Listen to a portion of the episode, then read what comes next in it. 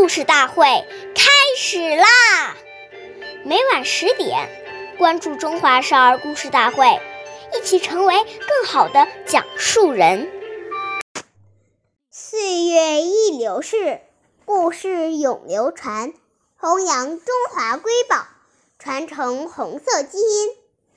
我是中华少儿故事大会讲述人曹子贤，一起成为更好的讲述人。今天我给大家讲的故事是《故事大会红色经典故事》第八集：周恩来吃鱼叶窝窝头。中央红军刚到陕北时，周恩来爷爷兼任西北军委后方办事处主任，还负责后方供应军需工作。中央机关住在朱关寨时。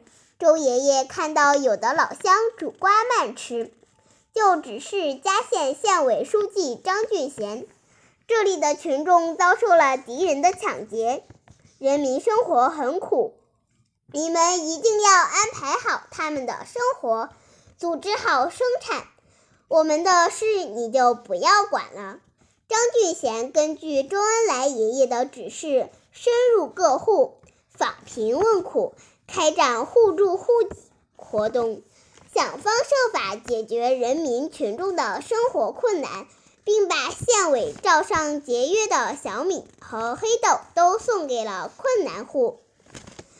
周恩来爷爷却同大家一起抓鱼叶窝窝头，笑呵呵地说：“好吃，好吃。”感谢大家的收听，我们明天再见。